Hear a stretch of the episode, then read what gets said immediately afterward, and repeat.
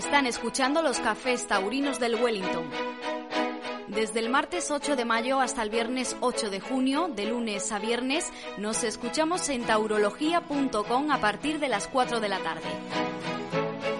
Compartimos nuestra pasión por la fiesta de los toros.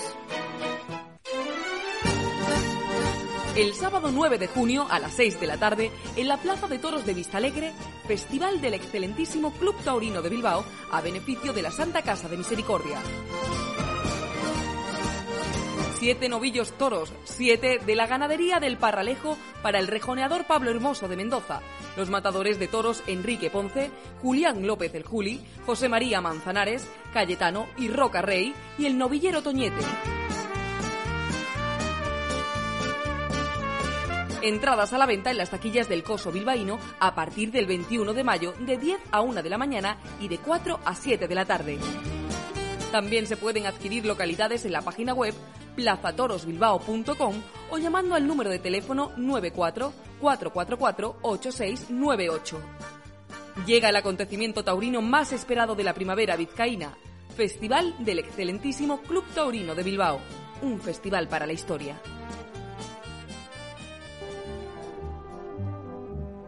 El 31 de mayo a las seis y media de la tarde, la Plaza de Toros de Toledo acogerá, con motivo de la festividad del Corpus Christi, una grandiosa corrida de toros en la que los diestros Morante de la Puebla, Julián López el Juli, Alejandro Talavante y Álvaro Lorenzo lidiarán ocho astados de Garcigrande y Domingo Hernández.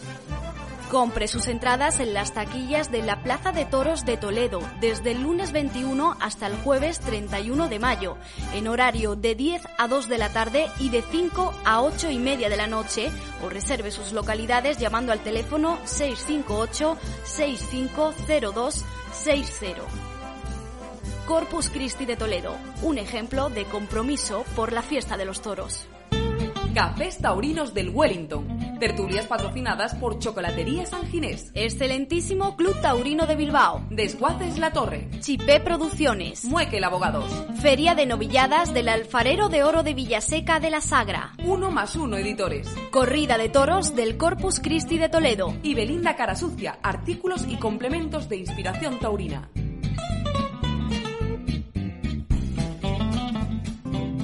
Quieres presenciar en vivo los cafés taurinos del Wellington, no dudes en acercarte al bar inglés del Hotel Wellington, un rincón especial donde disfrutar de la mejor sobremesa taurina.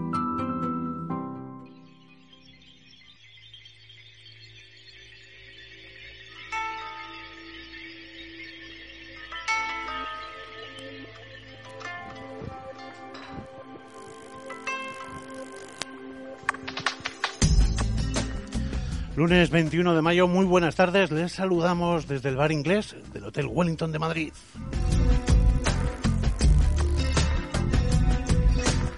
Dios mediante, esta tarde se celebrará el decimocuarto festejo de esta feria de San Isidro, novillada con picadores. Se anuncian eh, novillos de la ganadería del Conde de Mayalde para Pablo Atienza, Alfonso Cadaval y Toniete.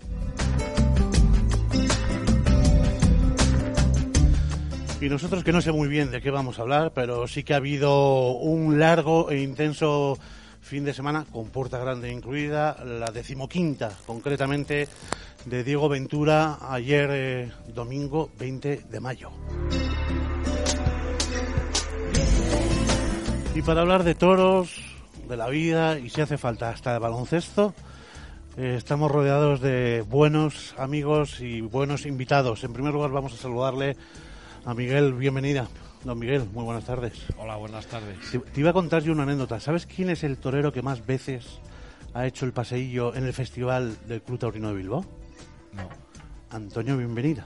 qué bonito. 14 No- pasillos. No, lo sabía. Y además, como lo hacían entonces, sin gastos y sin nada. Claro, Llegar, torear y marcharse. Efectivamente. Bueno, y triunfar. sí, cuando se podía, eso siempre. Y triunfar. Que digo yo, ser un bienvenida en el siglo XXI. Sí, bueno, hombre, a veces por, por ideas taurinas y por formas eh, está uno eh, como obsoleto. Está uno como fuera de época un poco, sí, a veces me pasa. Decía el otro día tu sobrino Gonzalo, que estuvo en estas tertulias, que a él le pesa el apellido. A ti ya me imagino que no. A mí me pesaba cuando estaba en cancha, como se denomina. Cuando estaba toreando sí siempre, siempre pesa bastante. Hombre, una vez fuera pues ya eh, carece de bastante menos importancia eh, en el sentido de que, de que no están viendo un bienvenido a torear. Pueden ver un bienvenido a la forma de funcionar, la forma de ser, pero eso es algo que no me ha preocupado nunca. Eh, desde tu abuelo, Manuel Mejía Rapela, el Papa Negro, pasando por Antonio, Manolo, Pepe, Juan. ¿De todos tienes algo? Sí, claro, de todos, absolutamente de todos. Eh, todos venían de una misma línea, de un mismo concepto, con estilos totalmente diferentes. Eh, creo que el, el patrón principal de los bienvenida o la obsesión que tuvo el Papa Negro de enseñar a sus hijos siempre fue la torería, andar con, andar con torería en la plaza y todo lo que se hiciera se hiciera con torería. Con torería. Menuda palabra. Eh, En los tiempos que corren, digo. Bueno, bueno, Cuesta mucho saber entrar y salir de la cara del toro. con lo bonito que es. ¿verdad? Colocarse, saber estar cada uno en su sitio. Con lo bonito que es entrar toreramente y salir más toreramente. Lo es. Por cierto, ¿cómo es hacer el pasillo en las ventas? El hacer pasillo en las ventas, hombre, en mi caso yo solo lo hice una vez. Y, y la verdad que yo lo hice muy emocionado, emocionadísimo, eso sí, con muchísima responsabilidad. Mi padre estaba vivo y mi padre iba todas las tardes a, a su abuelo en la delantera del 8 y digo, como pegue yo un sainete, eh, pobre papá la que va a tener que pasar cada vez que vaya a los toros. No es, no solo la tarde, sino todo el invierno. Efectivamente. Como dicen en Salamanca. Que bienvenido, Miguel. Muchas gracias. Vamos hablando. Nacho de la Serna eh, será uno de los hombres de moda, no en vano, es el apoderado de, de Fortes, que es como se anuncia Saúl Jiménez Fortes. Eh, quizás eh, el torero que cuya actuación más rotunda ha, ha cuajado en esta feria de San Isidro. Buenas tardes. Buenas tardes. Eh, yo no sé si la más rotunda, pero desde luego unas de las más emotivas, sí. Y polémicas. Y polémicas. ¿Que ¿Os hizo un favor el presidente? Pues yo creo que sí.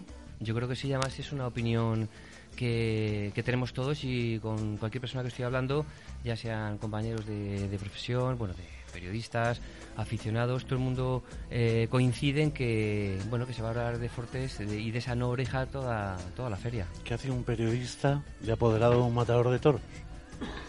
Pues siempre he tenido esa inquietud. Eh, al igual que Miguel, también vengo de una familia de toreros, eh, quise ser torero también. Y siempre he tenido la inquietud de, de apoderar a un torero, ¿no? Siempre he tenido esa ilusión. Y cuando surgió la oportunidad, pues la verdad es que vi en Saúl el torero perfecto para iniciar mi andadura. ¿De verdad es el torero perfecto? El torero perfecto no existe. Pero Forte reúne grandes cualidades para ser un torero importante.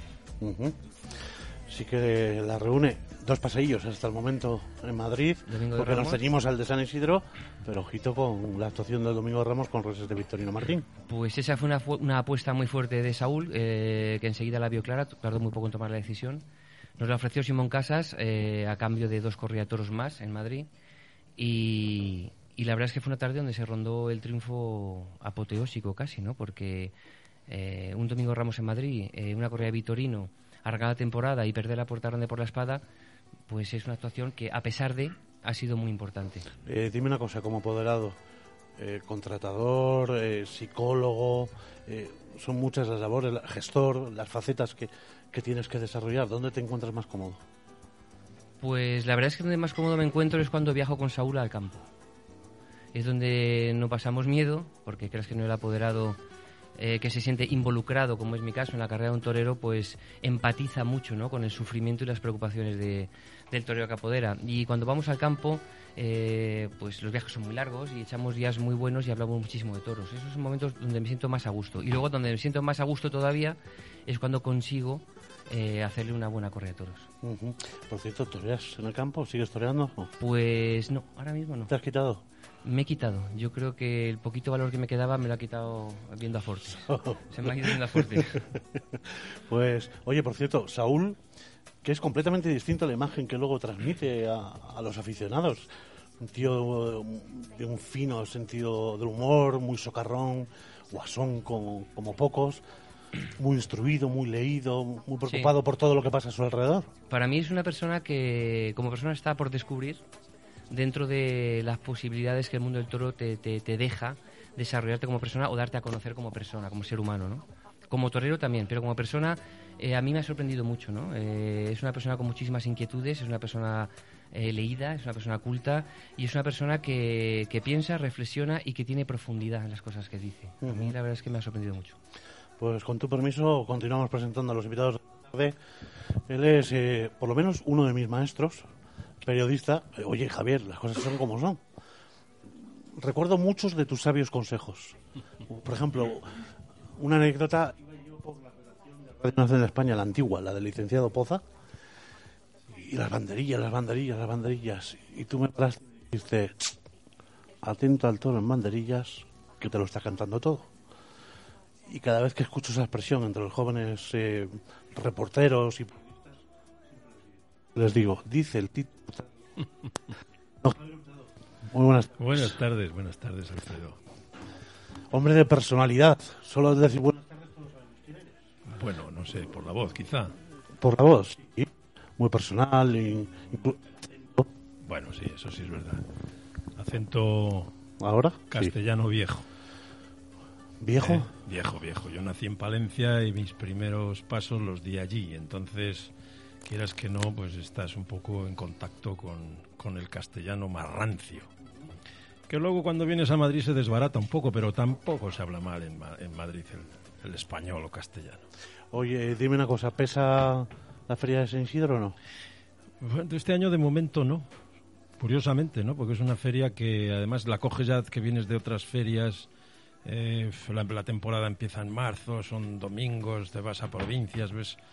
Y claro, ya te metes en mayo, quizá también hace su efecto la astenia primaveral. Ujú.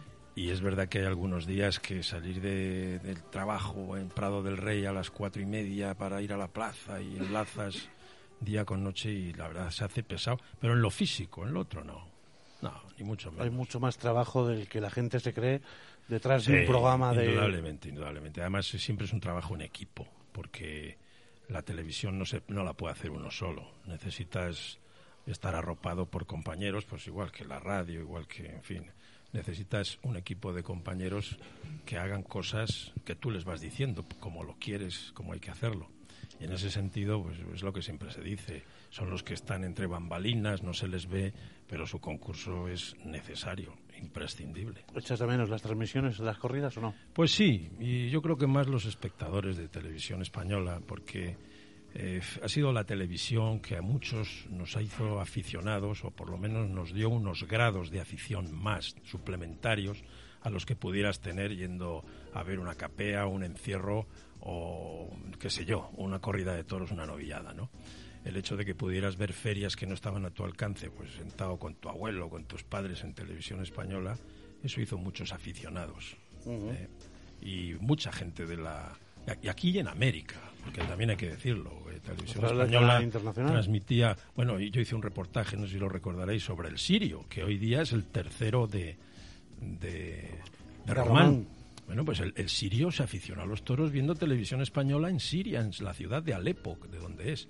Y se vino, con 18 años, se lió la manta a la cabeza y se vino a, a llamar a la puerta de la Escuela de Tauromaquia de Valencia, queriendo ser torero. Claro, le dijeron, oye, ya no tienes edad, el- vienes con la edad en la que se sale ya. Pero bueno, si tienes mucho interés, puedes ser un buen banderillero. Oye, ahí está. Oye, yo a eso que... Y eso fue por televisión. Eso que acabas de contarnos ahora mismo, que es un reportaje, yo le llamo periodismo, periodismo taurino. ¿Se hace hoy en día periodismo taurino o lo de ahora es otra historia? Pues yo creo que está pasando en el periodismo lo que, lo que está pasando en el toreo en general. Es mi parecer, ¿no? Eh, los que ya tenemos una edad y nos hemos hecho aficionados a los toros en otras épocas, los 60, los 70, pues también hemos tenido, no solamente en la mente y, y, en fin, en, eh, han sido ídolos nuestros los toreros de aquella época, sino también los periodistas, cómo hablaban, cómo decían, cómo comentaban las cosas. Periodistas que curiosamente no eran licenciados, porque no había una facultad de periodismo. La facultad de periodismo eh, nace en los años 70. Entonces lo que había era una escuela de periodismo, pero bueno, donde no se impartían clases de, como, como se hace ahora en una facultad dentro de la universidad, ¿no? Y en ese sentido yo creo que ha cambiado y no precisamente para mejor. todo se ha dicho, ¿eh? no precisamente para mejor. Te hemos entendido. Se ha perdido mucho el lenguaje taurino, la terminología, el comentar los toros como se comentaban antaño. Y se están introduciendo unos términos nuevos que a mí me parece que están de más, porque ya hay términos antiguos que explican lo que se quiere explicar con una terminología nueva que es mucho más vulgar. ¿A qué términos te refieres? Ponme ejemplos. Pues qué sé yo, lo de soltar la cara al toro, soltar la cara, agarrarse al piso. Estos términos, antiguamente un toro no se agarraba al piso, es, una, es una, un modismo mexicano que hemos importado. Se decía el toro coge tierra. Eso lo decían los antiguos, coge tierra porque se quedaba quieto en el sitio, exactamente. O eso, soltar la cara, pues ya decimos que calamochea. ¿Qué es calamochear? Pues soltar la cara. Entonces, si ya hay un término que lo explica, ¿por qué decirlo de otra manera? Y así todo. Vemos, por ejemplo, cómo ponen en los programas de mano la capa de los toros. En el tema de la capa de los toros, pues se ha perdido. Ahora dices a alguien que es un toro coletero o un toro eh, calzado, eh, eh, mm, botinero, un toro berrendo en Colorado. Y, y, la gente no lo sabe. ¿Por qué? Bueno, pues porque también es verdad que ya cada vez salen menos ejemplares de esos, de esos pelos, de esas pintas. Pero es que la, gente nueva, si luego ves en un programa de mano y pone colorado, pues no, hombre, es salinero, no es colorado. ¿eh? O es sardo. Se está perdiendo mucho todo esto. Mm, me quedo con ello. Por cierto, el sábado eh, rubricaste un reportaje dedicado a un pintor, Mariano Cobo. Mariano Cobo, pero nada más un pintor no de ahora. Mariano Cobo lleva en esto más, más tiempo que el hilo negro. Que, que ya es un veterano, un artista consumado lo que pasa es que quizá poco conocido también, pero porque la gente no, no acude a las galerías de arte ni se preocupa por, por estar un poco al día en, lo artístico. ¿no?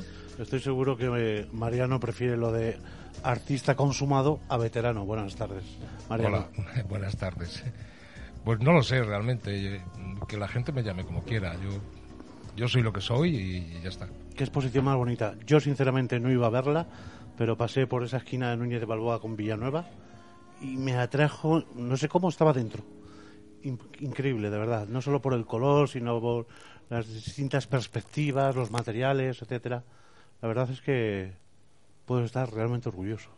Sí, bueno, en primer lugar la galería es muy bonita. Sí. Tiene un escaparate a la calle que te llama precisamente por eso, ¿no?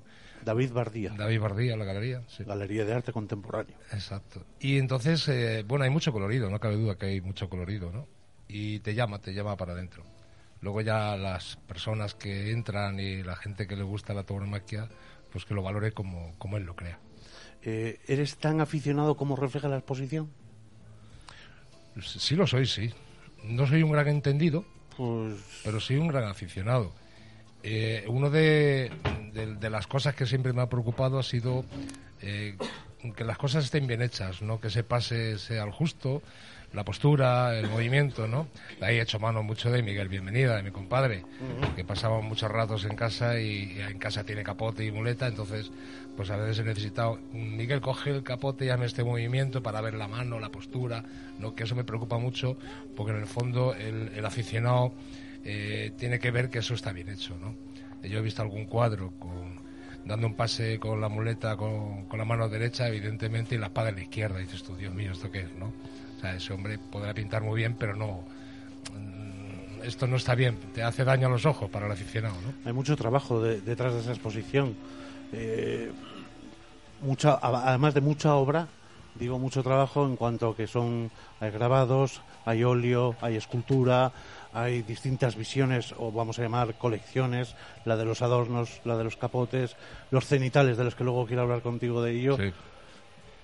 Sí, bueno, eh, hay, hay, trabajo, claro que sí. A mí me gusta mucho dedicar muchísimas horas y, desarrollar en, distintos materiales, eh, tanto en pintura como en, como en escultura, ¿no? Hay, hay unas piezas que son de bronce, otra de hierro, hay otra de, resina con baño de bronce, hay otra con plomo y luego los cuadros pues también hay grabados, ¿no? dibujos sobre papel, que también están ahí, pinturas sobre papel y los óleos que hay esa parte que es cenital y otras partes también que llaman la atención. Mi compañero eh, Javier Lorenzo, que fue el que vio conmigo la exposición, dijo, estos cuadros, se refería a los cenitales, los bautizó como paisaje errado. Parecía que estaban cogidos con el dron desde arriba. y ¿Cómo se te ocurrió a ti esa perspectiva? Eh, bueno, se me ocurrió muchísimo antes de, que el dron estuviera ya en vivo, ¿no? Pues se me ocurrió para, para hacer algo mm, diferente, ¿no? Es decir, eh, la pintura taurina siempre ha sido muy clásica, ¿no? Entonces yo quería modificar, ¿no? Eh, entonces, pues darle otra perspectiva, como puede ser de esa parte cenital, que es muy difícil, ¿no? Pero tienes que imaginar, pero al final el oficio te hace llevar a ello, ¿no? Y entonces le he dado esta, esa visión, ¿no? Vamos a vender el libro, vamos a repetir la galería, que es David... David, David, David Bardía, en la galería, en la calle Villanueva, eh, número 40, esquina a este maravilloso hotel que es el Wellington. Bueno, pues eh, queda vendido el libro. Continuamos hablando y vamos a presentar ya al, al último invitado, que es otro compañero. En este caso, José Miguel Martín de Blas. José muy buenas tardes. ¿Qué tal? Buenas tardes, gracias. Qué envidia me das eh, la mayoría de las tardes porque estamos muy cerquita en los toros y tú puedes ir con tus niños a los toros. Es, eh, entre otras cosas, uno de los grandes placeres de, la vida poder inculcar, a, en este caso a mis hijas, la gran pasión que, que tengo por la tauromaquia y, creo que, ellas también, ¿no? Por lo menos que tengan el derecho a elegir eh, en un futuro si les gusta o no les gusta, que tengan los elementos como para, si el día de mañana prefieren no seguir cerca del toro, bueno, como aficionadas, como espectadores, pues hagan lo que quieran. Aguantan bien, ¿eh? Porque no es fácil aguantar una corrida de toros entera. Claro, te sorprendió mucho, ¿no? El otro día. sí, no, no, no. Y sobre todo lo que la cantidad de veces que hablaba contigo, me imagino que te pregunta cosas. Y me dice. ¿Aprendes mucho con ella? me dice. Es maravilloso descubrir el mundo a través de los ojos de un niño. ¿Y, le pasa algo anormal a la cría por ir a los toros o...? No, es que como Creo que tiene una riqueza superior a otros niños de esa edad porque conoce un arte que es milenario, conoce de dónde viene el toro, cómo vive el toro, y eso creo que es algo fundamental para, por lo menos, respetar algo que concita tanta atención. ¿no? A veces eh, no presumimos lo necesario o no valoramos lo necesario la fiesta de los toros tal como, como está hoy. Es el segundo espectáculo de masa de este país. Sí, con muchos defectos, con muchos problemas, con miles de cuestiones. Antes Javier Hurtado decía que echaba de menos las retransmisiones y también posiblemente más los espectadores. Estoy de acuerdo con él, porque en este caso la televisión es un arma poderosa y en abierto es fundamental que pueda llegar a todos los hogares, sea a través de televisión española, de Castilla-La Mancha Media, como es el caso de Qué suerte tiene donde, donde desarrollo mi trabajo y otras televisiones autonómicas que emiten en abierto, es fundamental que el toreo sea algo normal. Y el que quiera que consuma y el que no, Castilla-La Mancha Televisión, Castilla-La Mancha, que será posiblemente, no sé si la comunidad autónoma más taurina de España, pero desde luego una de ellas. Sí, realmente el número de festejos, el número de afición es, es así. Y, es algo interesante eh, el hecho de, de, cómo se ha mantenido la atención al toro, porque no solamente son las retransmisiones, hay un programa semanal, hay crónica diaria en los informativos de las grandes ferias, de las grandes citas de Castilla-La Mancha y también es importante eh, señalar que no depende de la afición o no del director general o de la directora general en este caso. Depende de que los toros tienen una, audiencia extraordinaria. Y mientras eso siga siendo así, vuelvo a la frase que decía antes, tenemos que poner en valor esa circunstancia, intentar mejorar, evidentemente, la, la oferta que se le hace al público, pero eh, ¿por qué no presumir de que el público eh, sí que quiere ver toros por televisión? Y los quiere ver en Castilla-La Mancha y en toda España a través de Televisión Española y, en Andalucía a través de Canal Sur y en Madrid a través de Telemadrid. Queremos toros a través de Televisión Española, por supuesto que sí. Por lo menos 12 citas al año. Yo a veces echo de menos una, una mayor claridad de ideas en el sector taurino a la hora de ponerse de acuerdo, ofrecer algún espectáculo que tenga ese rango de, acontecimiento y ofrecerlo a las televisiones en abierto. Es decir, pónganse ustedes de acuerdo en la producción, Televisión Española, Castilla-La Mancha, Canal Sur, Telemadrid, eh, Extremadura, aquellas televisiones que en algún momento... Aquí lo tienen. Aquí lo tienen. Y vamos a tener durante tres horas que ni con el zapping vas a poder escaparte de los toros. Oye, por cierto, hablabas de todo lo que hacéis en cuanto a divulgación e información taurina en Castilla-La Mancha Televisión. Estáis permanentemente expuestos. Eso también quema y conlleva muchas críticas en esto de las redes sociales. ¿Cómo lo llevas? Bueno, con tranquilidad. no, no cabe otra. Porque tú tienes Twitter, no te, sí, no- sí, no sí, te has sí, dado sí, baja. y bueno, pues te encuentras con, con muchos comentarios elogiosos, con otros que no lo son tanto, y todo hay que valorarlo en su justa medida. Eh, yo, desde luego, cuando veo alguna crítica, la analizo y sé si me corresponde a mí o, o el palo está dado al tuntún, ¿no? no yo creo que nuestro cometido es hacer lo mejor posible nuestro trabajo una vez que, que, hacemos los directos o que hacemos el programa, ¿no? Eh, y aquí quisiera resaltar que no soy solo yo. Antes comentaba Javier, bueno, pues el equipo, yo siempre digo el equipazo, ¿no? El equipazo de Castilla-La Mancha Media. eh, Se te con un rodaje. Sí, ¿La ha fichado, menos? ha fichado. Sí, pero bueno, hemos tenido la suerte de encontrar a César Jiménez y creo que los aficionados también lo es otra forma de contarlo, otra forma de, de decirlo y en la variedad también está el gusto, ¿no? Pero claro, supuesto se hace sí. extraño, 13 años eh, juntos en las corridas en directo. Uh, 13, no ves, si es que no puede ser. Que es que como vosotros se me va la mano con el tiempo, ya me están chillando. Nada, dos minutos de consejos publicitarios y de vuelta con todos ustedes aquí en el bar inglés del Wellington de Madrid. Están escuchando los cafés taurinos del Wellington. Desde el martes 8 de mayo hasta el viernes 8 de junio, de lunes a viernes, nos escuchamos en taurología.com a partir de las 4 de la tarde. Compartimos nuestra pasión por la fiesta de los toros. El sábado 9 de junio a las 6 de la tarde, en la Plaza de Toros de Vistalegre, Festival del excelentísimo Club Taurino de Bilbao a beneficio de la Santa Casa de Misericordia.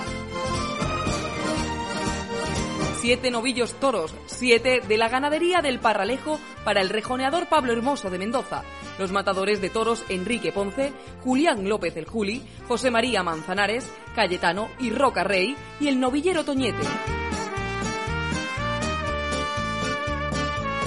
Entradas a la venta en las taquillas del Coso Bilbaíno a partir del 21 de mayo de 10 a 1 de la mañana y de 4 a 7 de la tarde.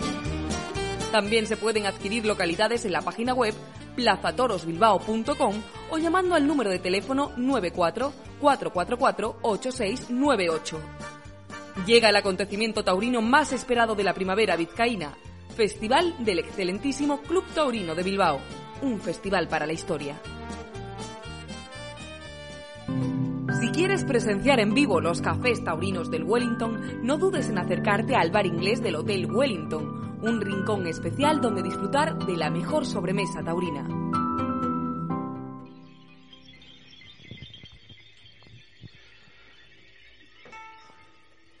A puntito de cumplirse las cuatro y media de la tarde de este lunes 21 de mayo. Ya saben, hoy a las 7 de la tarde, novillada en la Plaza de Toros de las Ventas. Novillos del Conde de Mayalde para Pablo Atienza, Alfonso Cadaval y Toñete, que algo tendrán que decir hoy los mozos. Por cierto, antes hablábamos de baloncesto, antes de que comenzáramos el programa. Ayer, eh, un equipo español, el Real Madrid, jugó la final, yo creo que del baloncesto europeo más importante que hay.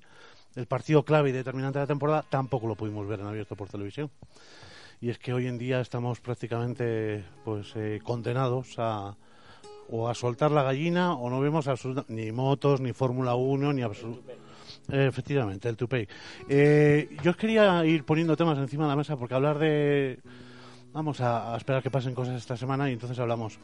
Por ejemplo eh, ayer no sé si habéis visto el vídeo de Nimes eh, un grupo de antitaurinos eh, bueno se manifiesta de una manera y obtiene una respuesta que no por habitual deja de sorprendernos y es que todo ese coliseo puesto en pie canta la marsellesa que es un canto a la libertad yo siento mucha envidia siento mucha envidia porque Que aquí no tenemos la marsellesa, es que no tenemos letra claro. no tenemos letra, lo cual es un motivo más para pensarnos realmente que ya es hora de, de, hacer No la sé la la. si es mejor tocar eso o no tocarlo, pero aquí no tenemos la marsellesa y es lógico que la, la imagen y el sonido es brutal. ¿eh? Es El tremendo. Coliseo de Nimes puesto en pie con la marsellesa. Pues sí, indudablemente. Aquí lo que pasa es que, además, eh, eh, los, eh, aficionados franceses ya no solo es que tengan ellos esas iniciativas multitudinarias, sino que además están arropados por las autoridades, cosa que en España yo lo echo mucho en falta, que los políticos impliquen. Los toros son un espectáculo legal, pero mm, no se les protege ni al aficionado, o sea, al público que va a esos espectáculos legales. Aquí seguimos con el tema de que se manifiestan 40 delante de la plaza de toros, delante de la puerta grande. Pero vamos a ver, esto los franceses lo corrigieron ya hace tiempo. Usted quiere manifestarse el día de una corrida de toros, muy bien, pero como eso es un espectáculo legal, libre, donde tiene derecho la gente a ir sin que se le moleste, usted se manifiesta en contra de la fiesta a un kilómetro. ¿Cómo mínimo? A un kilómetro. Aquí no. Aquí es que es curioso que cada vez que hay una feria van los 40, que son todos pagados, porque es gente que acude incentivada, yo lo he comprobado, o sea, no hablo por boca de ganso, hablo de algo que he constatado. ¿eh? Un muchacho de Madrid desplazado a Murcia me dijo hace ya años que había recibido un picnic, papá, le habían llevado en autobús, le habían dado un picnic y 50 euros. Y cuando terminara la protesta volvía a Madrid en autobús. O sea, esto es así. Y se, se manifiestan delante de la plaza porque lo único que buscan es una fotografía. Y claro, llegan los periódicos locales o nacionales y pican el anzuelo. Y las televisiones. o in- inintencionadamente o con intención. Cuando se presta atención a los 24.000 que exacto. dentro. Claro. De los 24.000 que entran no se dice nada y se dice que ha habido una manifestación de antitaurinos que eran 40 incentivados. Pero oiga, por el amor de Dios, ¿cómo es esto? ¿Eso quién lo permite? Si las autoridades, cuando al delegado del gobierno le piden autorización para manifestarse, dice, sí, sí, por supuesto, está usted en su derecho, pero a un kilómetro. Manifieste usted en Vallecas o en Fuenlabrada. Miguel, Nacho, eh, Mariano, ¿estamos desprotegidos o no? Desprotegidos por nuestra policía, por nuestros delegados, eh, delegados gubernativos. Pues yo realmente no lo sé, no sé si estamos protegidos, ¿no? Lo que sí sé es que hay mucha ignorancia sobre todo esto, ¿no? El antitaurino, eh, te pones a hablar con él y, la verdad es que no te, simplemente que, que, salvajada, ¿no? Pero no dice nada más, ¿no? No, no es capaz de pensar desde que nace el toro, dónde vive, esos campos, esas eh, lo que genera eso de turismo, de dinero, de un montón de cosas, ¿no? Simplemente, bueno, no hace mucho me dijo una, una mujer, digo, bueno, es que si las corridas se quitan, desaparece el toro. Dice, pues que desaparezca. Y luego está- nos ponemos con pajaritos no sé qué, o el gusano no sé cuántos, que hay que... O sea, me parece que hay mucha ignorancia sobre todo esto. Y luego también un, eh, un recelo al sentimiento patriótico. No sé, eh, yo cada vez que veo lo- a los franceses, eh, por poner el ejemplo más cercano, y que además de un país que también es taurino, los atentados de París, los atentados de, de, de Marsella, los bueno, incluso estas faltas de libertad, siempre se responde de una manera espontánea, natural, unánime, cantando la marsellesa de una manera libre. Pero aquí, es que se- seguimos permanentemente acomplejados. Esa es la palabra, el complejo, ¿no? Y creo que... Que es el español, coño, es un orgullo. Pero además el complejo no lleva a nada, lleva al inmovilismo. Y no creo que de- debiéramos tener complejos cuando admiramos un arte en el que un hombre o una mujer da lo más preciado, que es su vida, entrega su vida al toro. Entonces, si eso lo hace un torero, eh, creo que eso hay que admirarlo, ponerlo en valor. Y hay veces que desde dentro, a la hora de analizar, se banaliza mucho lo que hacen los toreros y no se pone también eh, en cuestión esa circunstancia. Hablando de ba- banalización, Javier, eh, lo decía al comienzo del programa, ayer Diego Ventura sale por decimoquinta vez en su carrera eh, por la Puerta Grande de Madrid. No hay récords para él porque permanentemente los está batiendo. Bueno, yo creo que es que además se encuentra en el momento culmen de su, de su carrera artística por la edad, por la experiencia adquirida, porque además ha conseguido una cuadra de caballos difícilmente superable. Y, y bueno, antes decía yo, fuera de micrófono, que es el Juan Belmonte. Juan Belmonte pudo ser Pablo Hermoso, pero este discípulo de Juan Belmonte a caballo, pues desde luego puede superar al maestro. Porque, ¿Puede ser Diego Ventura el Joselito del toreo? eh, ¿A caballo? Sí, puede ser un Joselito, efectivamente, porque domina todas las suertes, porque tiene buena monta, porque hace ejercicios ecuestres con los caballos. Ya digo, tiene puesta una cuadra que, si el uno es bueno, el otro es mejor. De veintitantos caballos. Caramba, o sea, es que eso.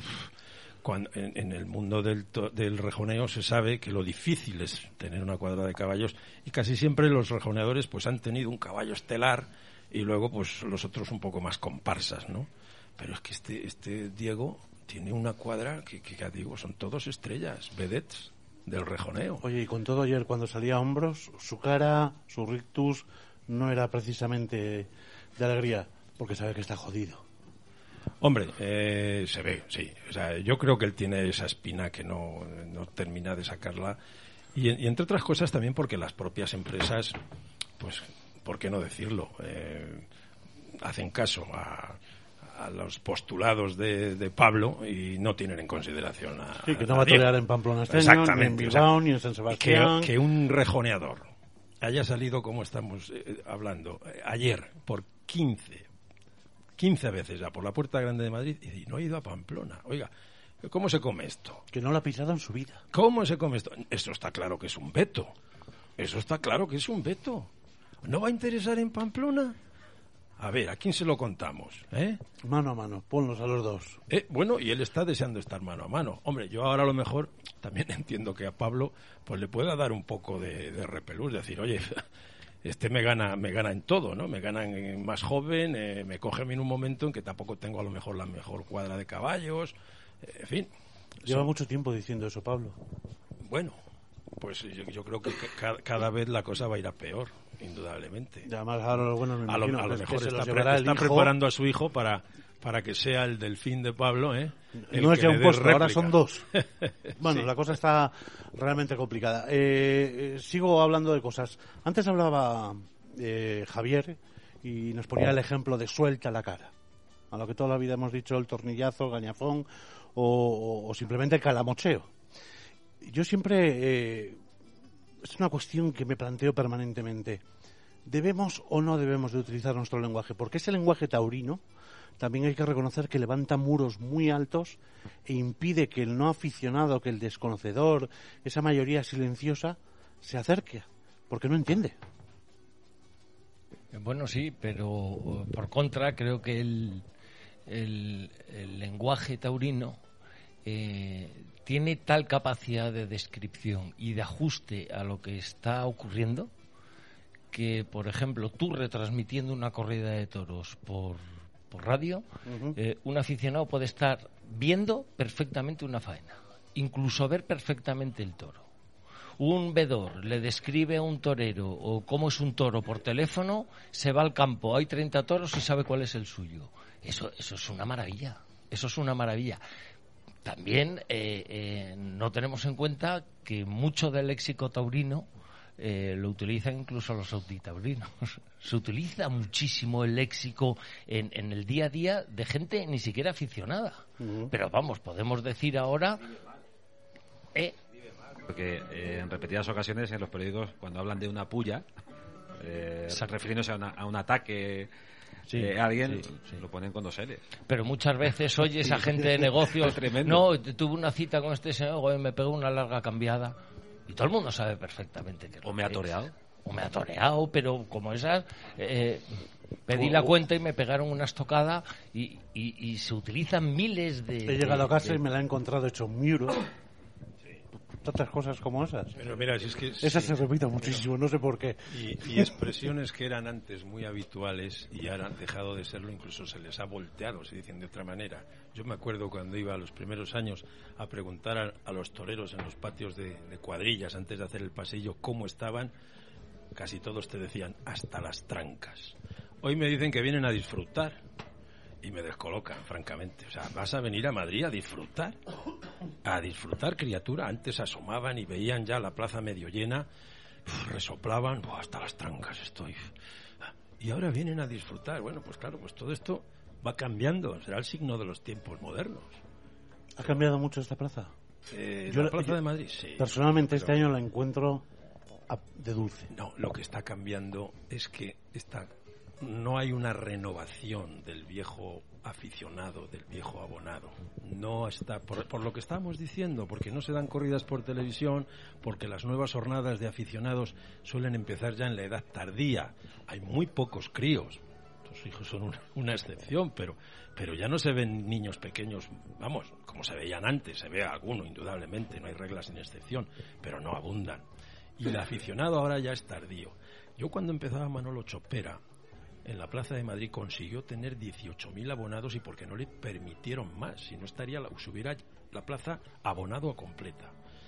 Los abonos no eran transferibles, ni siquiera de padres a hijos, era intransferible y moría con el titular.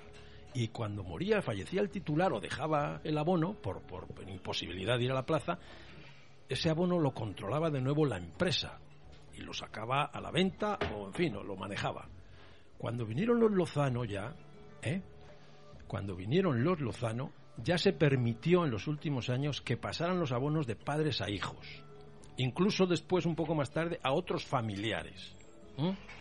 Y hoy día, hoy día, ¿qué? Ya no hay ninguna dificultad en encontrar un abono para ir a San Isidro.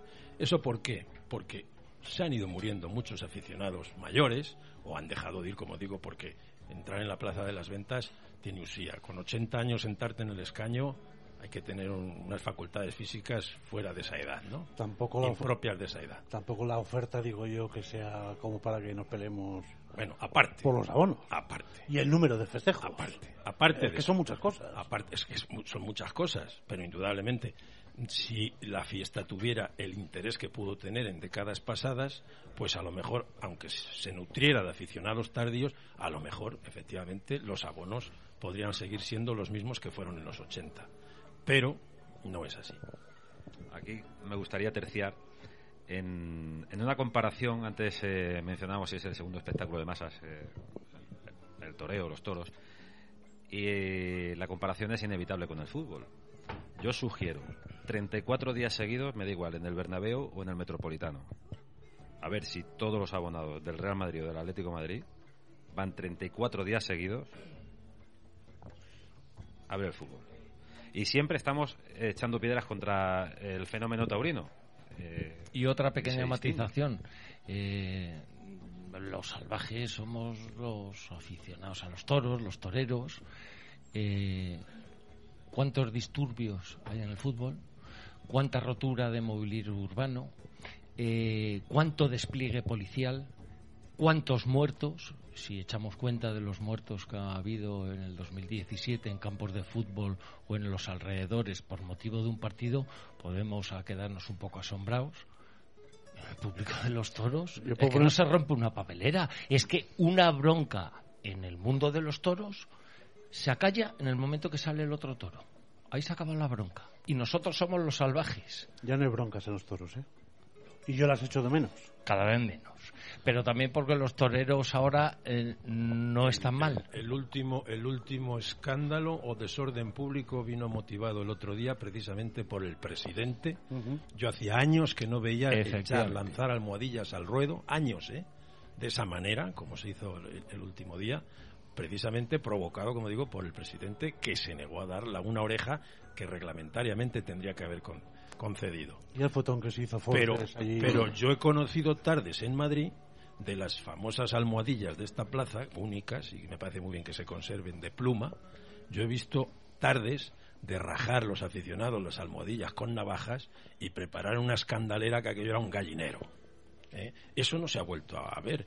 Lanzar papel higiénico a los toreros, lanzar cosas de este tipo, latas de cerveza y demás. Pero también, también, José Miguel, en los toros se anunciaba tabaco, se anunciaba alcohol, ingresaban publicidad. Nos han quitado la publicidad del toro y eso también es estirparnos algo fundamental. No entra nada de publicidad en los toros en los medios de comunicación audiovisuales, en televisión principalmente, ni en radio. Y eso, desde luego, como digo, es, es estirparle al, al sector algo vital. Pero ahí entran en juego los complejos. Los complejos. volvemos a lo mismo. Volvemos a lo mismo. Y el postureo por el que dirán, eh, nosotros podemos decir que sí hay eh, casas que se anuncian y buscan los espacios taurinos en Castilla-La Mancha precisamente porque tienen audiencia. Aquí tenemos 10 patrocinadores. Ahora, que cuesta Dios, ayuda, sangre, sudor y lágrimas, con logr- sí, cuesta, pero a base de trabajo, de esfuerzo, de afición y de ser muy terco, pues se consiguen. Hay una cosa que sí me gustaría decir con respecto a lo que decía o apuntaba anteriormente Miguel. Eh, Este año en Bilbao, por un partido contra el Olympique de Marsella y, otro que no recuerdo, un equipo ruso, el CSK de Moscú exactamente, los colegios del entorno de San Mamés suspendieron las clases el día del partido para que no les pillaran los tumultos, las escandaleras, el, el correcalles que se, que se organiza por un dichoso partido de fútbol. Si pasara lo mismo en los toros, los colegios que hay alrededor de las ventas tendrían que acabar el curso el día 7 de mayo. Pues sí. Y empezarlo un mes antes, claro. Y sería la excusa perfecta para quien está deseando prohibir los toros. No, no, pero somos los salvajes nosotros, disculpe. Oye, dejarme que le pregunte a Nacho La Serna, ¿qué tal? ¿Cómo estás? ¿Estás tranquilo? Estoy muy a gusto aquí con vosotros. Tú eres periodista. Estábamos hablando antes. ¿Debemos de allanar, de socializar el lenguaje de la fiesta de los toros para darnos a entender? ¿O tenemos que hacernos fuertes nuestro lenguaje? Yo antes de contestarte a eso, me gustaría retomar un poco lo que ha dicho Miguel, que los toros eh, es un espectáculo donde la bronca dura lo que tarda en salir el siguiente toro, ¿no? Hace poquito ha contactado con, con nosotros, con Fortes, eh, una productora americana que quiere hacer un documental sobre los toros. Eh, eh, a través de, la vida y, de la actualidad de Saúl, ¿no? Y una de las cosas que le llama mucho la atención es que en los toros se vende alcohol y en los campos de fútbol está prohibido. Entonces, era una cosa que ellos no entendían. ¿Cómo puede ser que este es un espectáculo que dicen que genera violencia, que es, que es, que es salvajes, y sin embargo está permitido el alcohol, y aun consumiendo mucho alcohol, lo único que puede pasar es que saquen un pañuelo verde o que hay unas protestas desacertadas o lo que sea, pero... Corten más orejas. Sí, o que se corten más orejas. No sé, Nacho, cuánto, cuesta, cuánto ¿eh? despliegue policial hay en una corrida de toros, porque a lo mejor Javier lo sabe. No sé cuántos policías puede haber, pero... No, no, bueno, una dotación de policías, no sé, no sé el número, pero muy cortita. Pero- ahora se ha incrementado porque se saltan al ruedo los antitaurinos. Pero es que en un, pa- en un partido de fútbol pero- no protegen bueno, ni el banderín de córner. No, bueno, no, decirte, o sea, es que es No, en un partido de fútbol. eh, de alto riesgo, Bueno, el bueno, despliegue bueno. es descomunal. Y eso, y eso es una fortuna. ¿eh? además del que que eso cuesta que- muchísimo Claro. dinero. ¿eh? Y a los clubes de fútbol que tienen que eh, complementar esa dotación policial con seguridad privada. Y estamos hablando de 100, ciento y pico, en función ya de las dimensiones. Pero vamos, eh, Fíjate, la gente del mundo de los toros también, los aficionados, que, que, eh, qué respetuosos pueden llegar a ser, porque el otro día con las enormes protestas y la ira que se desató en la plaza, eh, a través de televisión se ve claramente como algunas personas increpan al presidente, pero no arrojan nada, no hay una agresividad, simplemente hay unos gestos de una señora, que, que, que encima ni siquiera asaltan el palco para comerse a ese señor. O sea, que siempre se guarda un respeto eh, independientemente de, lo que acontece, ¿no? hablando de, estamos hablando de deporte, que no de fútbol, estamos hablando de muchas cosas. Javier, ¿tú meterías a, a los presidentes a la nevera como se hace con los árbitros o, por ejemplo, ese presidente que el otro día devolvió a un toro por manso? Bueno, pero mm, yo no creo que haya que llegar a esos extremos. No somos tan radicales. eh, no. Yo creo que. En el fondo sí te No, gusta. y, y- y Te digo- gustan y di- esas y digo más. No, no, no es que me gusten. El presidente lo que tiene que hacer, como buen aficionado, es reconocer su error y punto pelota. Ya no, está. no, no, no, no lo ha hecho. Bueno, pues si no lo ha hecho, sigue equivocándose. ¿Eh? Porque sigue, sigue machacando en el, en el clavo. Me pasaron a mí un- No. una imagen Es- de un artículo un del error. reglamento. y- Es un error. Un error, vamos, de, de- de libro. además, un Porque- error grave que crea un precedente, No, ojito, además, ¿eh? además, siempre que se devuelve un toro de manera antirreglamentaria, en este caso, yo entiendo muy bien que mm, se han devuelto toros cuando el reglamento estaba en vigor, el, reglamento de, bueno, se parte un toro, un pitón, pues mala suerte, hay que lidiarlo así. Ya no se devuelve. Y nos hemos, hemos visto muchas tardes que rompiéndose un toro, un pitón, por la cepa en el tercio de banderillas o de muleta, se ha devuelto. ¿Por qué? Pues porque así lo quiere la empresa también y el propio torero. Es decir, oye, mm, el, público ha pagado, tiene derecho a, una a un espectáculo completo. No se le puede cercenar uno de los toros y dejarlo en cinco porque se haya, bueno, ha sido un accidente, la empresa se hace cargo de ello. Pero siempre tiene que estar de acuerdo el empresario y los toreros, y los toreros. ¿eh? Porque si tú devuelves un toro de esa manera, unilateral, oye, mm, ¿has consultado con alguien? El toro es manso, vale, pero ¿a- a- ¿con quién has consultado? Porque ese toro lo va a tener que pagar el empresario. Igual lo consultó Y a lo mejor el Twitter. matador... ¿eh? En Twitter igual lo consultó. Ah, no lo sé, Que le gusta vamos. mucho a él. Preguntabas, Alfredo, si somos partidarios de la nevera. Yo sí. Los toros eh, son un espectáculo que está reglamentado en el que el torero, el ganadero, hasta tú y yo como espectadores estamos sujetos a sanción con el reglamento en la mano. ¿Dónde, está, ¿Dónde se contempla la sanción para el que incumple el reglamento y está obligado a velar por él? Diciendo esto, a mí me lleven palos por ser triunfalista cuando reclamo que ante una petición de la primera oreja no hay mucho que discutir. Es que no hay nada que discutir. No hay mucho que discutir. Pero por eso me, me dan muchos palos porque que soy un torerista, que soy un triunfalista y que dónde está el criterio. Oiga, Tiene las espaldas anchas, aguanta. la primera oreja es del público. Y luego tenga usted la firmeza para aguantar una segunda petición si no está de acuerdo con que sea de doble premio la actuación. Volviendo al toro devuelto. Ese toro se lo podría haber llevado perfectamente Daniel Martínez y que lo tentara, por ejemplo, Ponce en su casa. Porque no le pegaron ni un capotazo. Seguro Hubo que una ¿eh? dejación de funciones lamentable e indefendible. Desde el palco a la arena. Y en la arena también la hubo, ¿eh? Hubo dejación de funciones en la arena. Carretero, Otero... Carretero, Otero, no fueron al toro. David Mora era el, el matador de esa cuadrilla. Se puso nervioso el presidente, no sé por qué devolvió ese toro. Pero ese toro perfectamente se podría probar como semental, ¿no? Indudablemente, sí, sí, de acuerdo. Pero a lo que decís de meter o ponerle en el congelador al presidente y que tener- tenerlo, tenerlo cuánto, unos meses y luego que vuelva, no. Yo creo que si él reconoce que se ha equivocado, otra cosa es que persista en el error y cometa durante el mes de San Isidro, la- de las veces que presida, cometa tres errores graves, pues entonces a lo mejor el jefe superior de policía, que es el que nombra a los presidentes en la Plaza de Madrid, pues que diga, oye, mm, no te puedo poner eh, a presidir. ¿Y cómo se cuantifica el perjuicio, que nos lo diga Nacho? ¿Cómo se cuantifica el perjuicio por la no concesión de la oreja, lo que hubiera supuesto un trofeo para Fortes en este caso? ¿Cómo se cuantifica Claro, es que un es árbitro imposible, pise claro. un penalti y le cueste un título a un equipo? Pues es un dineral. Claro, es que eso es así.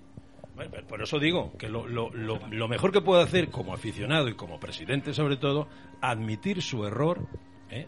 pedir disculpas y tratar... Mira como el otro día, el, el que te negó la oreja a Fortes, ¿eh? el día de, de Manzanares, Talavante y Ferrera, tenía un muelle en el brazo. Sacaba la oreja, pero vamos, el pañuelo, mejor dicho, inmediatamente. O sea, No, no se- había no- aprendido la lección. No se lo, no se lo pensó. No, no, no se lo pensó, si es que no hacía falta más que mirar cómo estaba la plaza. Exacto. Porque fue una oreja para cada uno. Ahí no hubo disquisiciones en si eran de dos o una. ¿Y, y no, será Y que, no será que el palco presidencial es clasista? ¿Que hay toreros de categoría especial y que hay otros toreros, Miguel? Eh, yo no querría pensar eso. Eso me parece más feo que amagar a Dios con un palo. Si, si ahora lo que vamos a tener de baremo es eh, la clase de torero que sea, eh, cómo se ha educado o el dinero que tiene, pues apaga y vámonos, ¿no? Creo que lo bonito o lo bonito que debería haber en este espectáculo, incluso a veces un poco Madrid eh, peca un poco de querer pagar a ciertos toreros ciertas cosas, pero creo que lo más bonito que hay es la igualdad, que hay eh, seis toros en los lo más justamente posible, y que cada torero eh, dé su dimensión y, y- salga a triunfar. Creo que eso es lo más bonito que hay. Si eh, tanto la actuación del público como la actuación de un presidente viene condicionada por algo, creo que estamos capando la integridad del toreo. Javier, ¿a que es mucho más fácil dar una oreja a Talavante que a Fortes? Puede ser, pero es- es- esa es la labor del presidente, ser ecuánime, que es que ahí es donde hay que estar. Hay que hacer, hay que hacer exactamente un recuento de pañuelos. Hay mayoría, no te cuestionas nada más. En la segunda oreja ya, bueno, ya, ya digo, eso ya es más, más propio del presidente. La primera no tiene discusión alguna. Hay que hacer un recuento y además tiene dos asesores para que sean seis ojos los que vean. ¿eh? Eso es, lo que, eso es quería comentar, que estamos, bueno, el, el- el último responsable, el último responsable que tiene la palabra es el presidente, pero como tú bien dices, Javier, hay unos asesores, en este caso creo que es Joséito Calderón, el que ha ejercido la profesión durante muchísimos años, y me gustaría saber también cuál es su opinión. Porque si es una persona que debuta en el palco, independientemente de que haya presenciado muchos festejos, a lo mejor le pudo la responsabilidad, a lo mejor el hombre estaba desnortado ese día, o, o- o lo que sea, pero tiene un asesor artístico que le debe indicar, es, mire, están pidiendo la oreja, si una faena de oreja, yo creo que, o sea, creo. Pero es que además es profundamente injusto basar eh, el toreo en la primera plaza del mundo en el no triunfo de los toreros. ¿A dónde nos lleva eso? Sea como sea, ¿cómo, Yo no digo que lo regalen, pero que se cumpla el reglamento. ¿cómo sería la actuación de Fortes que 10 días después? Seguimos hablando Claro. de ella. Señores, última pausa y volvemos nuevamente con todos ustedes. Están escuchando los cafés taurinos del Wellington. Desde el martes 8 de mayo hasta el viernes 8 de junio, de lunes a viernes, nos escuchamos en taurología.com a partir de las 4 de la tarde. Compartimos nuestra pasión por la fiesta de los toros. Cafés Taurinos del Wellington. Tertulias patrocinadas por Chocolatería San Ginés. Excelentísimo Club Taurino de Bilbao. Desguaces La Torre. Chipé Producciones. Muekel Abogados. Feria de Novilladas del Alfarero de Oro de Villaseca de la Sagra. Uno más uno editores. Corrida de toros del Corpus Christi de Toledo. Y Belinda Carasucia. Artículos y complementos de inspiración taurina.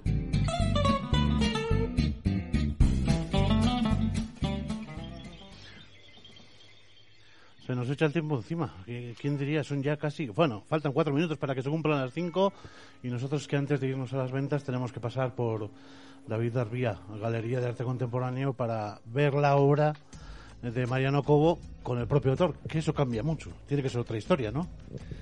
Bueno, no es igual hablar de ello que verlo en el situ y verlo a la, la realidad, a los cuadros. ¿no? Oye, Mariano, yo te, voy a hacer una consulta personal. Muchas veces a mí me molesta cuando recurrimos al tópico. No es que Picasso pintó la fiesta, no es que Sorolla pintó la fiesta.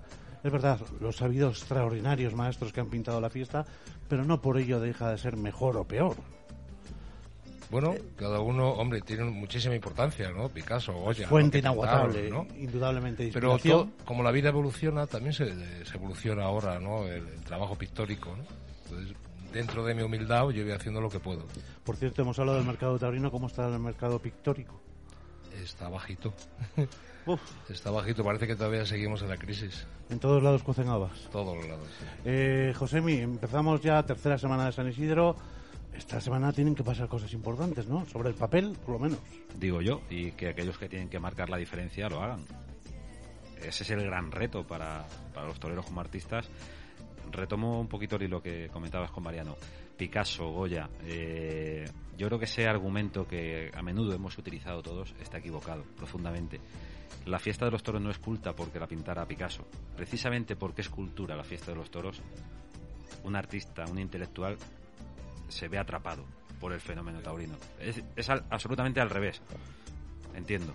A Sí, favor bueno. y en contra. ¿eh? Claro, por supuesto. Claro, Pero se ve sacudido por el fenómeno. No cabe duda que es una maravilla y esa maravilla te atrae, ¿no? Todo lo que ocurre en una plaza, no solamente en la plaza, en el campo, ¿no? En un tentadero, eh, mirar esa- este animal que es maravilloso, ¿no? O ver el estilismo de un torero, ¿no? Cómo se mueve, pues te atrapa, ¿no? Y, y lo que lo hace famoso es la propia fiesta. Javier, eh, me comentaban ahora mismo por WhatsApp. Coño, estamos escuchando a un Javier Hurtado completamente distinto. No, Que estás muy encorsetado tú en la tele. no es que esté encorsetado. En televisión la gente tiene que entender que por televisión no se puede decir uno, no se puede expresar uno a calzón quitado, como suele decirse. Es normal, nos dirigimos a mucha gente. Y la, la televisión pública tiene que ser fundamentalmente educativa y captar clientes para lo que nosotros presentamos, que es un programa de toros. Entonces no podemos hablar con un nivel de afición para, para aficionados ya muy experimentados, muy hechos. No puedes decir esas cosas así. Hay gente que se acerca a la televisión y ve los toros están pañales. Y entonces hay que darle las cosas un poco más mascadas y sin herir a nadie y sin hacer sangre. Ya bastante sangre tiene el toreo en el ruedo, ¿no? Entonces, por eso no es que yo sea distinto, es que, bueno, pues en función del, del ambiente donde me encuentro, pues puedo hablar. Yo puedo hablar en una taberna o puedo hablar también en una sede diplomática. Cambio el lenguaje. Por cierto, a los dos os digo que os admiro mucho, ¿eh? que es un lujo y un, y un placer teneros aquí acompañándome. Nacho, háblame cómo va el teléfono, ¿suena o no? Sí suena, sí está sonando, está sonando. Eh, tenemos que ir a dar muchas cosas, va a ir a algunas ferias de momento importantes y yo estoy convencido de que Fortes este año va a acabar la temporada con un buen número de corridas y en una posición que es la que se merece. Avánzame algo. Santander, Ah, Feria mira qué Julio bien. Santander. Hombre, Está- te voy a decir una cosa. En esa plaza Saúl las ha armado muy gordas, ¿eh? Sí, sí, y también ha padecido y también ha tenido algún que otro porrazo. Como que lo han dejado fuera siendo triunfador. Sí. Eh, esta mañana he tenido una entrevista con Pablo Chopera para Bilbao y ha durado poquito la conversación porque me ha dicho que cuenta con él para la feria. Por supuesto está Málaga por delante. La feria de Pilar de Zaragoza es muy posible que se haga y por el camino pues también estamos en Pamplona y un número de ferias que yo creo que son muy importantes. Pues mira, a ver si se cuajan. Me voy a quedar eh, co- con lo que creo que es la noticia y es que Fortes regresa a la plaza en la que tomó la alternativa, a Vista Alegre, a Bilbao. Sí, efectivamente. Bueno, pues eh, me alegro, eso para ti también es bueno, ¿eh? Para mí me hace muchísima ilusión y es muy importante y muy gratificante eh, recoger el fruto del gran esfuerzo que hace Saúl. Jo, te he visto, he, tra- he tenido la, la suerte de transmitir contigo toros desde plazas de toros muy importantes. No te quiero ni contar cómo serás en el callejón, te pondrás insoportable. Pues mira, todo lo contrario, me vuelvo medio mudo. Ah, sí. Sí, porque Saúl es una persona que está muy bien asesorada por su cuadrilla. Tenemos una fe ciega en carretero, en Raúl Ruiz. Y me parece que el consejo más válido que hay es el, y oportuno es el que te puede decir en un momento determinado y puntual un banderillero en el que tienes plena confianza cuando estás delante del toro. Los demás son aspavientos y, y que haya suerte. Muchas gracias por acompañarnos, Nacho. A vosotros. Miguel, bienvenida. Que digo yo que los toreros del foro también tendrán que dar la cara porque veo al aficionado madrileño necesitado de toreros suyos. Eh, bueno, yo creo que a Madrid vienen todos los toreros a dar la cara. Eh, es una profesión también que independientemente de la disposición de uno o, en el momento que esté, es tan determinante la suerte que, que muchas veces la suerte se reparte eh, a quien le toca y otras veces también a quien se lo gana, por supuesto. Bueno, pues ahora sí que sí, ya hemos pasado las 5 de la tarde. Nosotros recordarles, por supuesto, que mañana eh, regresaremos y, lo haremos con invitados de, de auténtica excepción. Eh, van a estar, o están anunciados mañana, a partir de las 4 aquí, en el bar inglés del Wellington, Fernando Robleño, Pablo Aguado, Elena Salamanca, nuestra compañera, y luego dos aficionados, uno ecuatoriano, José María Morán y Alfonso Ibarra, con lo cual estoy seguro que mañana también vamos a hablar de Twitter. A todos vosotros muchísimas gracias por acompañarnos. Ha sido un auténtico Gracias, placer. Alfredo. Gracias a todos. Ahora nosotros nos vamos a nos vamos de galería Venga, vamos a la galería a ver los cuadros en in situ. y luego las ventas. Señores, que ha sido un placer. Hasta mañana. Muchísimas gracias.